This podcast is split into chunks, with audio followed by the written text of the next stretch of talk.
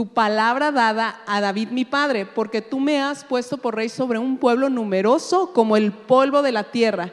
Dame ahora sabiduría y ciencia para presentarme delante de este pueblo, porque ¿quién podrá gobernar a este tu pueblo tan grande? Aquí vemos a Salomón con un corazón no amargado, no abatido, no estresado. Lo vemos con un corazón deseando agradar a Dios y, queriendo poder hacer su voluntad, ¿ok? Vamos a la otra. Pero después, cuando él empieza a desarrollar su reinado, él empieza a sentirse confundido, deprimido y pesimista. Estaba abatido porque él ya no le encontraba sabor a la vida y todo decía que nada vale la pena. Pero dentro del libro de Eclesiastés habla acerca de algunas cosas que él recomienda o él, él dice, ¿sabes qué? Disfruta. En Eclesiastés 2.24 dice, no hay cosa mejor para el hombre sino que coma. ¿Cuántos disfrutamos comer? Eso, estamos leyendo la Biblia y la estamos aplicando, ¿verdad? Comer, beber y que su alma se alegre en qué? En su trabajo. También he visto que esto es de la mano de Dios. ¿ok?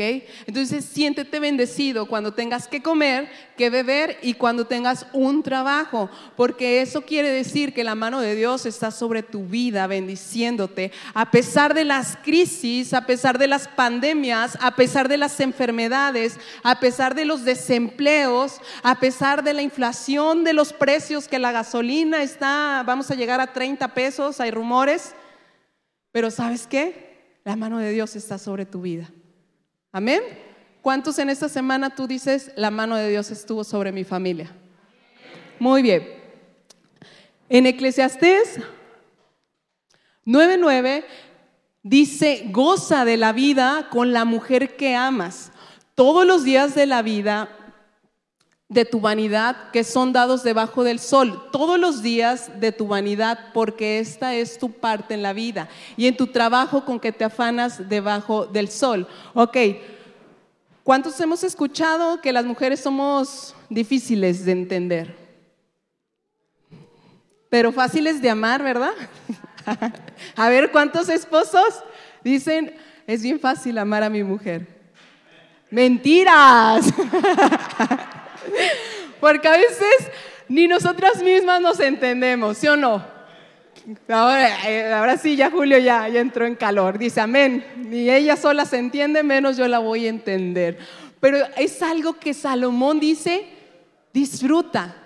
Disfruta de la mujer y gózate con ella. Entonces, aquellos que no anotaron que eso disfrutan, pónganselo yo también disfruto estar con mi mujer, ¿ok? Y en Eclesiastés 11:9 dice, alégrate joven, ¿en qué?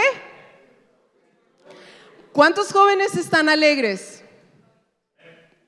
Bueno, Julio ya no es joven, ya es un señor casi de 40, pero con un corazón alegre y joven, ¿verdad? Pero tristemente, yo no sé si les ha pasado, pero a mí que a veces yo estoy con, sus jóvenes, con sus adolescentes o preadolescentes, lo que menos veo es alegría. Lo que menos veo es que están felices con lo que tienen. Siempre están deseando querer tener el celular, los tenis, tener dinero para salir al cine y ir a comer y tener más. ¿Sí? ¿Sí son testigos ustedes los que tienen jóvenes? Tú dices, ay, siempre mi hijo amanece con una sonrisa y me dice, mamá, buenos días, qué guapa estás, soy feliz. La mamá dice, ¿qué es lo que quieres? A ver, ¿cuánto quieres? Se amanece así el hijo, porque qué, o sea, no es común verlo en ese estado. Amén. Ok. Durante, creo que tenemos como casi dos meses o mes y medio hablando acerca de los sueños aquí en la iglesia, en los viernes. Y, yo me he topado que actualmente los, los chavos, hay algunas, algunos que tienen sueños grandes, que aspiran a decir, ah, yo quiero ser el próximo Cristiano Ronaldo, ¿no? Nos van a sacar de pobres aquí, esos, esos que lleguen a ser como cristianos Ronaldos. Hay otros que dicen, pues mi sueño, mi meta es poder terminar una carrera. Y ese es un sueño que dentro de lo que cabe puede ser común. O mi sueño es de aquí a cinco años casarme, tener hijos, tener una casa. Y yo creo que alguno, una vez, muchos de nosotros deseamos eso. Pero también he visto que hay muchos chavos que los sueños se les han ido de las manos. Y son chavos, o sea, no son personas ya vividas. Entonces, cuando tú escuchas eso y tú dices, qué triste, que tú querías este, ser el famoso futbolista, portero, y que ya estás en los 20 y sabes que ya no vas a lograr ese sueño. Y tú puedes decir, ay, pero puede ser otra cosa, pero cuando ese sueño era por lo que tú te levantabas de niño, por lo que tú respirabas, por lo que tú eh, salías a jugar con tus amigos, por lo que tú le pedías a Santa Claus ese balón, esos guantes, ese uniforme de Jorge Campos. No sé cuántos de ustedes pidieron el uniforme de Jorge Campos, pero... Jorge Campos fue portero para los que no, sabemos mucho de fútbol, Hace 30 años, yo tenía 6. y, créanlo que cuando yo escucho esa parte, a mí me, entristece. Han sido viernes que yo me he ido así con la aflicción en mi corazón en decir, Dios, despierta los sueños otra vez en sus corazones. Despierta el anhelo de querer aspirar a algo. O sea, ya tal vez un, señor viejito que no tenga sueño, pues tú dices, bueno, pues ya vivió. Pero alguien que apenas está viviendo y decir, para mí todos los días son iguales.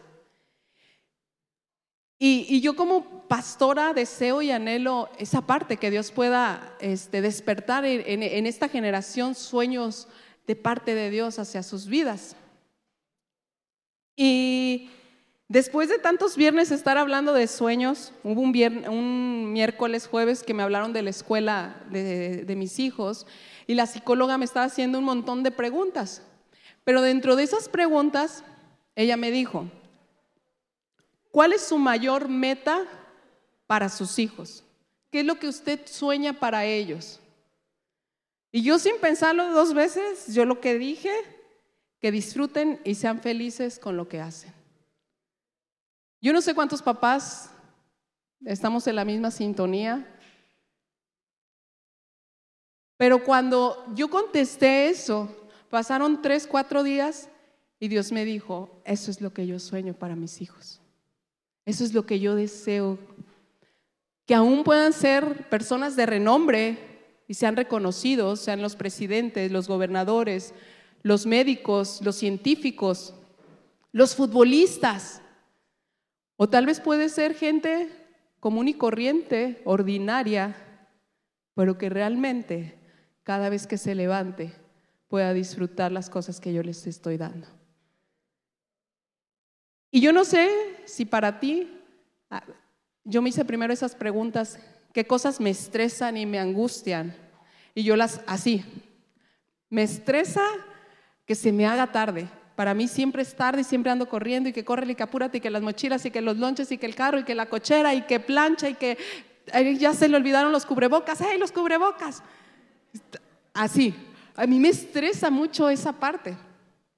Me estresa que mis hijos se enfermen. Porque yo nomás les escucho, ¡ay! Voy a ir con el homeópata a darle chochitos para que ya rápido se me, la, tos se, se les quite y puedan ir a la escuela y Y, yo rápido podía identificar lo que me estresa. Y cuando llego a la parte de que, ¿qué disfruto? Yo, ah, ¿qué disfruto? Tú puedes decir, ahorita fueron tres, pero donde te pida diez, donde te pida quince cosas que disfrutas, no sé en cuál te vas a detener y vas a decir, ¿qué más disfruto? ¿Qué más me gusta hacer?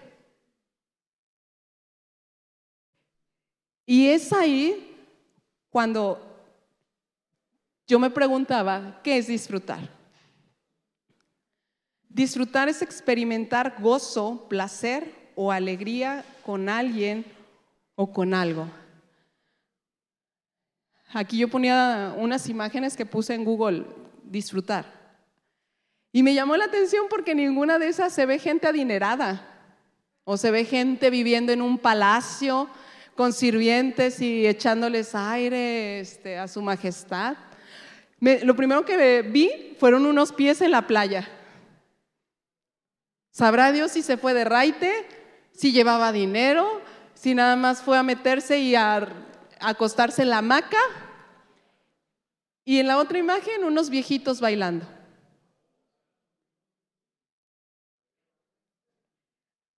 En 1 Timoteo 6:17 dice, a los ricos de este mundo, de, de, este siglo, perdón, manda que no sean altivos ni pongan la esperanza en las riquezas, las cuales son inciertas, sino en el Dios vivo que nos da todas las cosas en abundancia. ¿Para qué?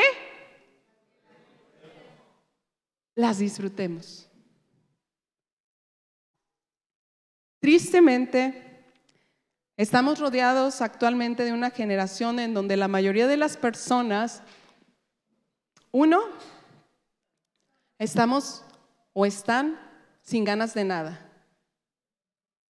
sin motivación, creyendo que la vida no tiene sentido y teniendo una soledad de tristeza.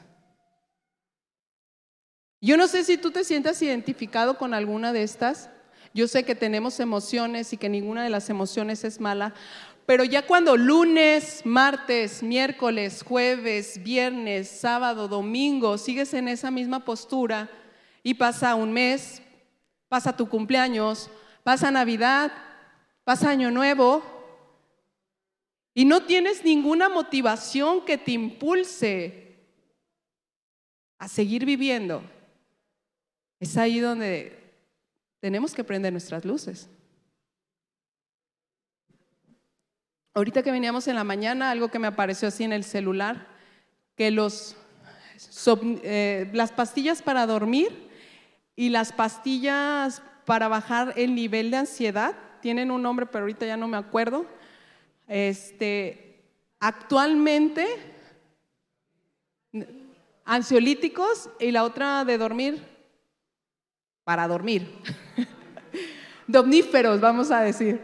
Pero actualmente se están disparando, se están comprando en cantidades exageradas. ¿Sabes por quiénes?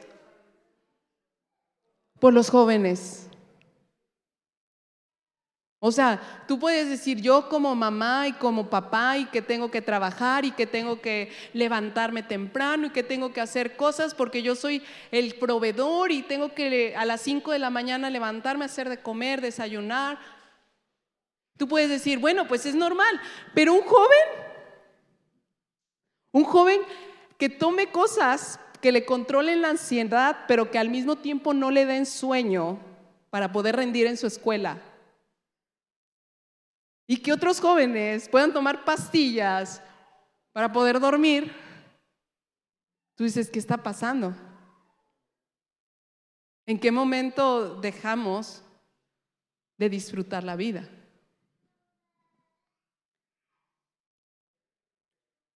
Podemos ver estas características en personas que aunque han alcanzado sus metas y sus sueños, pero se han olvidado de Dios y de disfrutar el proceso de llegar a cumplir sus, sueños.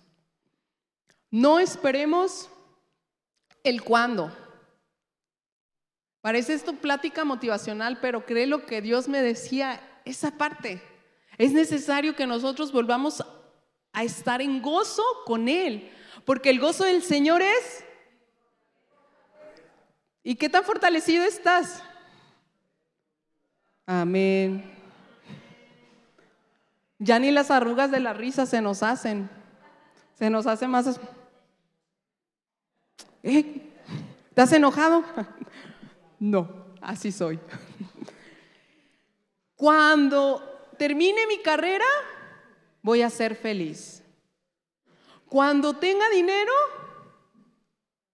voy a disfrutar a mis hijos. Cuando ellos sean grandes y se casen, voy a salir a viajar. Cuando no tenga estrés en mi trabajo, lo voy a disfrutar. Y sabes, eso nunca va a llegar. Tristemente, Dios nos dice, no te afanes de lo que viene, sino que cada día trae su propio afán. Cada día tú tienes que disfrutarlo como si fuera el último. En la semana, tristemente, uno de los tíos de, Dubé falleció y falleció de un paro cardíaco. No sé bien qué estaba haciendo, pero al parecer se cayó de las escaleras, le da el paro cardíaco y se murió, dejando esposa, hijos y nietos. Tal vez él tenía pensado llegar a viejito y morirse, pero ninguno de los que estamos aquí tenemos la certeza de vivir mañana. Tenemos la certeza de poder cumplir un año más. ¿Cómo tú te vas a presentar ante Dios diciéndole, lo que me diste, lo disfruté? Disfruté a mis hijos berrinchudos, pediches, porque los niños todo quieren, ¿verdad? Hay que mandar a hacer, ya mi hija se indignó, pero se sintió la pedrada, ¿no? O sea, pero todo quieren, todo lo que vamos, y quiero unas sabritas, quiero esa muñeca, quiero ese vestido. Ayer pasamos por una tienda de, vestidos así como de princesas y estaba mi hija y la hija de mi hermana y me dice, yo todos esos vestidos los quiero tener. Y yo los volteo y veo y digo, pues síguelos queriendo, hija. Ahí délos. Algún día los vas a tener. Y, y, a veces esa parte se nos olvida disfrutar a nuestro esposo que ronca todas las noches y no nos deja dormir. Amén.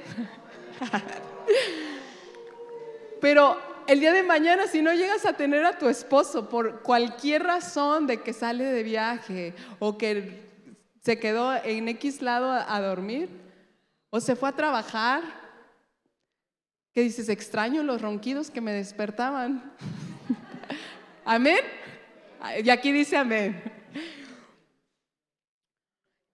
Puedes amar el ministerio de lo que estás haciendo, de lo que estás haciendo para Dios, pero no puedes, no puedes estar disfrutando de las responsabilidades y actividades diarias. Yo sé que aquí muchos amamos a Dios. Amén. Y si se trata de venir a la iglesia a barrer, si se trata de venir a la iglesia a enseñar, si se trata de venir a dar una clase, si se trata de tocar un instrumento, Tú lo puedes hacer. Pero cuando Dios te dice, quiero que disfrutes cada día que yo te estoy regalando, es ahí donde tú dices, entonces no lo estoy haciendo. No lo estoy haciendo como pensaba que lo estaba disfrutando, viviendo a las carreras y a las prisas. Si tú contemplas tu vida de cada día, y te pusieras a pensar que tu patrón, tu maestro, tus papás, tus hijos, no son ellos, sino son Jesús. Es Jesús a quien tú estás, por quien tú estás trabajando, por quien tú estás estudiando. La actitud de cómo tú lo haces sería diferente Que si tú impartes una clase en alguna escuela y tú sabes que al que le estás enseñando es a Jesús, que si llega un cliente a tu negocio y a quien tú sabes que vas a atender no es esa persona, es Jesús, ¿la atenderías de la misma forma? No, ¿verdad? Te darías cuenta que hay cosas que tenemos que trabajar. Tenemos que disfrutar el ahora y no el cuando seamos ricos y cuando cobre el pagaré. Había una canción que mi papá cantaba. ¿Cómo va? Cuando cobre el pagaré. ¿Cuál? Ya mi papá afinándose para cantarla. Y es todo lo que dice la canción, o no sé, pero que cuando cobre el pagaré, que esa persona iba a ser rica y que iba a pagar y que iba a disfrutar. Y Dios no quiere que llegues a eso. El siguiente versículo que ahorita lo acabamos de decir, Enemías 8:10, luego les dijo, id, comed grosura y bebed vino dulce y enviad porciones a los que no tienen nada preparado, porque día santo es a nuestro Señor. No son entristezcáis, porque el gozo de Jehová es nuestra fortaleza. Era un tiempo de guerra que Enemías estaba reconstruyendo los muros y donde él está diciendo, ¿sabes qué? El gozo del Señor es nuestra fortaleza. Hay un versículo que no viene y no sé si Cristian me vaya... No me regañes, Cristian. Déjame si... Eh, gózate, hermano. Disfruta, pero ya se me perdió. Se me perdió el versículo. Ahorita lo, lo busco. En Proverbios 17, 22 dice que el corazón alegre constituye buen remedio, mas el espíritu triste seca los huesos. ¿Sabías que muchas enfermedades se pueden prevenir si tú te ríes? ¿Sabías que existe la risoterapia? ¿Y cuánto tú la practicas? ¿Cuánto tú practicas el reírte? Porque si nos ponemos a pensar, se nos viene más el decir, ay, o sea, ya es tarde y si ya es tarde, ¿qué puedes hacer? Si ya se te hizo tarde, ¿te reirías de que ya es tarde? ¿O dirías, ay, apúrale, bájate, ay, tú siempre tardas y eres la última en llegar y... O dices, ya voy a llegar tarde otra vez. Eh, es, bien, o sea, bien opuesto. Nuestro, nuestro, nos fluye más el exaltarnos que el realmente reírnos. Y trae más provecho el reírte. Uno de los beneficios es que provoca liberación de endorfinas, que es una sustancia química que alivia el dolor. Dos, alivia la tensión y cambia tu actitud aumenta los anticuerpos y fortalece tu sistema inmunológico. Una buena carcajada te hace inhalar más oxígeno y estimula el corazón y la circulación sanguínea. No es de extrañar que Satanás quiere robar el gozo de tu corazón y que nos desanime, nos deprima o nos oprima. No es casualidad que Satanás quiere robar el gozo que hay dentro de tu corazón. Y tú puedes decir, no, no hay gozo en mi corazón. Pero en el momento en que tú recibes a Jesús en tu corazón, dice la palabra, que ya no vives tú, sino que ¿quién vive? Cristo en ti. ¿Cómo te imaginas que Jesús vivió sus 33 años? ¿Con tu cara de testimonio? ¿Tú crees que, tenía esa cara que tú tienes cuando eh, eh, estás esperando el camión? ¿No? Entonces, si Cristo vive en ti, pero la cara nomás me la dejó de, para que vean que yo era bien corajudo. Me gustaría, no sé, no, el siguiente, por favor, ahorita regresamos. Aquí está Jesús con José y María. Jesús tuvo que aprender un oficio. 30 años de estar en su casa con sus papás. No se la vivió de niño bonito, porque era el hijo de Dios, no iba a hacer nada, no.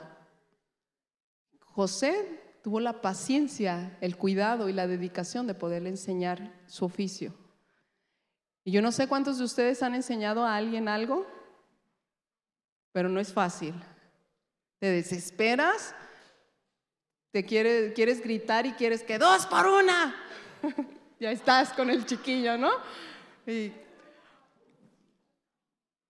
yo me imagino a Jesús así. Yo me imagino que sus 30 años, a sus 30 años ya tenía las arrugas de la risa. No sé qué tipo de vida él llevó, porque él vivió como hombre. José y María tuvieron más hijos, no sé qué tipo de problemas él enfrentó, qué tipo de escasez, qué tipo de abundancia, pero yo me imagino que cada día Jesús lo podía disfrutar, haciendo lo que veía su Padre. No es casualidad que tuvo que llevar a cabo 30 años en una vida común y corriente, cotidiana. Levantarse, trabajar, sudar, ir a la escuela. Y yo estoy más que convencida que cada uno de los días que él vivió los disfrutaba. A veces tenemos esa imagen y creemos que todo era así como muy angelical, ¿no? Jesús, Jesús, Hijo de Dios, ven a comer. Sí, mamá. Y realmente no fue así. Yo creo que José y María también se enojaban, también se desesperaban. Tal vez no sé qué tanto con Jesús, pero con los otros hijos. Porque los hermanos de Jesús en la Biblia salen y, se avergonzaban de Jesús, porque él decía que él era el Hijo de Dios. Y querían humillarlo, querían tratarlo mal. Entonces, yo creo que no siempre la actitud de sus hermanos fue la, mejor hacia Jesús. En donde se salían pleitos, riñas, lloraban, se enojaban. Y Dios quiere que no porque seas cristiano o te estés acercando a conocer más de Dios, tú lleves esa vida de, ay, Paco, te toca ir por los niños. Yo creo que no, o sea, ah, se me olvidaron los niños. ¿Cómo que se te olvidaron? Ahí están en la escuela solos.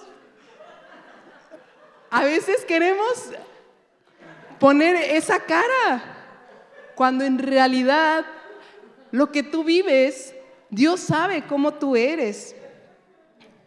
Dios te ama y Él sabe todo de ti. Y a pesar de que Él sabe todo de ti, de todos modos, Él te dice, te sigo amando. A pesar de todos los berrinches que tú puedes hacer, a pesar de tus desplantes, de tus celos, de tus iras, de, tus depresiones, de tus tristezas, Dios te dice, así te amo. Todos tenemos cosas que necesitamos cambiar, pero realmente solo cambiarán cuando permanezcamos en Cristo y viviendo con gozo. Decide seguir a Cristo y no depender de las circunstancias externas sino que estés determinado por la actividad que se encuentra dentro de ti, el Espíritu Santo. En la semana, no sé si esta que pasó o la otra, pero mi mamá en un grupo hizo de matrimonios y preguntaba este, si queríamos, que, íbamos a estar orando una esposa por la otra esposa. Eh, yo, por decir, yo me tocó orar por todas. Y, Betty oró por su cuñada. Y cuando me preguntaron a mí, ¿tú por qué quieres que oremos? Yo, a ver, ¿qué quiero? ¿Qué quiero? Y la semana pasada Benny estaba enfermo del estómago. Entonces, yo dije, no entiendo qué es lo que le pasa a mi hijo, pero yo no quiero algo para mí, yo quiero ver a mi hijo ya sano porque hace 15 días también había presentado algo en el estómago. Entonces le dije, mamá, yo quiero que, me ayudes a orar por, por Benny y que me ayudes a orar por Samantha, porque normalmente a mi hija le cuesta mucho disfrutar lo que tiene. Si no se queja, ella quiere, ya no quiere eso. Y, y a mí me gustaría que ella pueda disfrutar lo poquito, lo mucho que nosotros le podamos dar. Cuando colgué, Dios me dijo, hola. Y yo mande. ¿Qué tanto disfrutas tú? Y yo dije, creo que mamá, necesitas orar por mí primero. Línea ocupada. Y hay un video que me gustaría, no sé, ¿las luces de acá las apago? ¿O tú? Ah.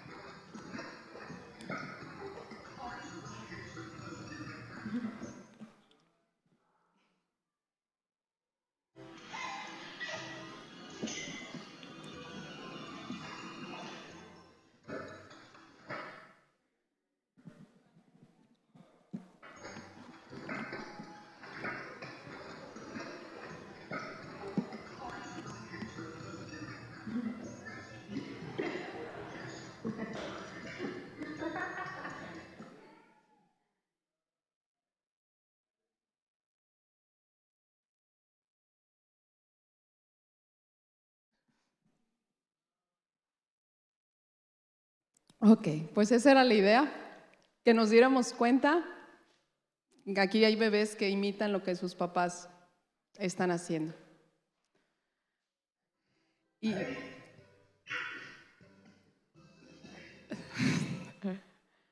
ok, se cerró. Pero el, el punto es de que tú te puedas dar cuenta que un mundo te vigila más cerca de lo que tú te puedes imaginar. Y si tu sueño como el mío es que tus hijos puedan disfrutar y ser felices en lo que hagan, ¿sabes quién es el primero en que tiene que trabajar? ¿Quién es el primero en que tiene que soñar? Tus hijos o los que están a tu alrededor te están observando. Yo no me había dado cuenta que son pocas las cosas que disfruto. Pero ¿cómo eso mismo yo se lo estaba transmitiendo a, mi hija? Y cuando yo empecé a hacer esta, esta, esta enseñanza, yo así como que, yo le decía a Dios, a ver, como que aquí por dónde, me siento así como que norteada. Y cuando yo la había hecho, estaba haciendo las diapositivas y llegó, estaba mi esposo y mis dos niños y yo ya le estaba terminando y en eso empiezo a escuchar a Benny. y yo, oh". tranquila, disfruta. ¿Es bonito disfrutar un enfermo? ¿Te angustias? ¿Te estresas? Pero cuando Dios te dice, yo tengo todo bajo control. Tú no puedes controlar nada. Y a pesar de yo estarlo escuchando así, yo dentro de mi corazón, yo me propuse disfrutar. Porque yo no quiero llegar a, a, decir, cuando estén sanos, voy a disfrutar lo que estoy haciendo.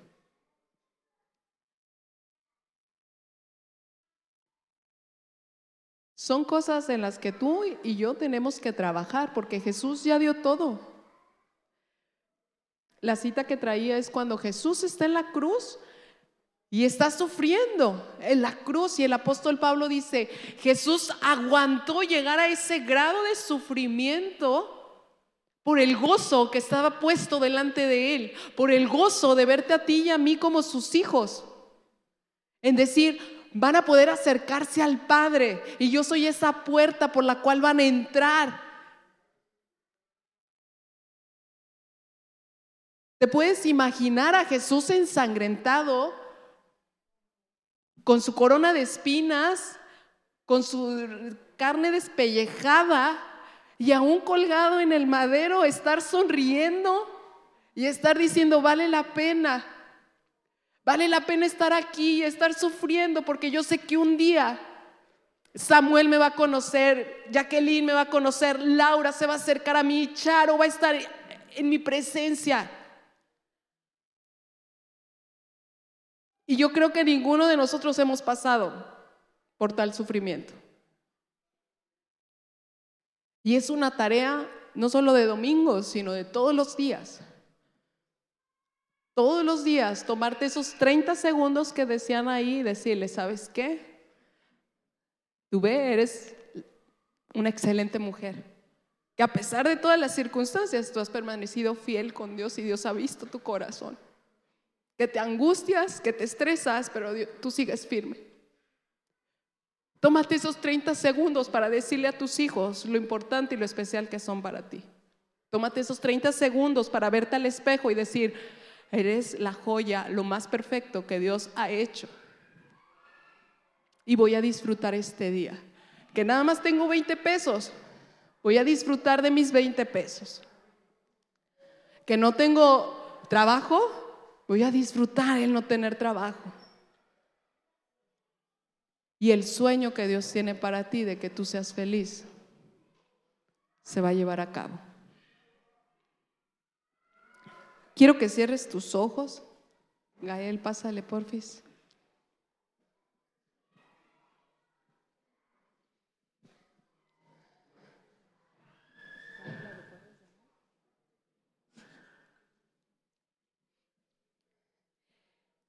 Y que tú puedas desnudar tu corazón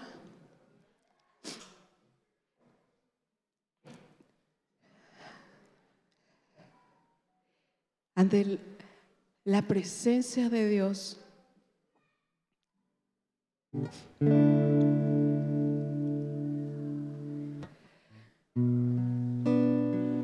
Padre, perdónanos por no ser agradecidos con las cosas que tenemos, por los momentos que pasamos porque tú día con día estás formando tu carácter en nosotros. Permítenos disfrutar un día a la vez.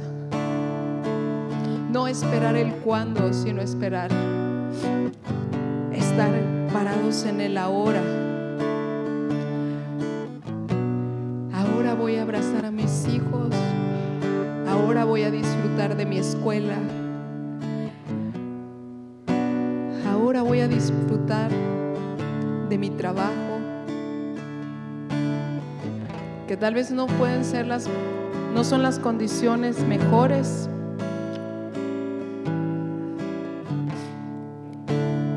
Pero nada es por casualidad, sino por tus propósitos. Hoy decido, Señor, disfrutar de las bendiciones que tú me das. Hoy decido disfrutar de la escasez. Hoy decido disfrutar de los tiempos de abundancia.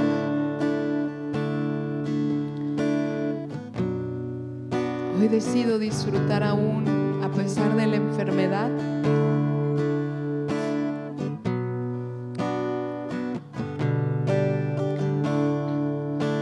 Hoy decido disfrutar cada día más a ti, sonriendo a las circunstancias, agradeciendo las cosas que tú has hecho.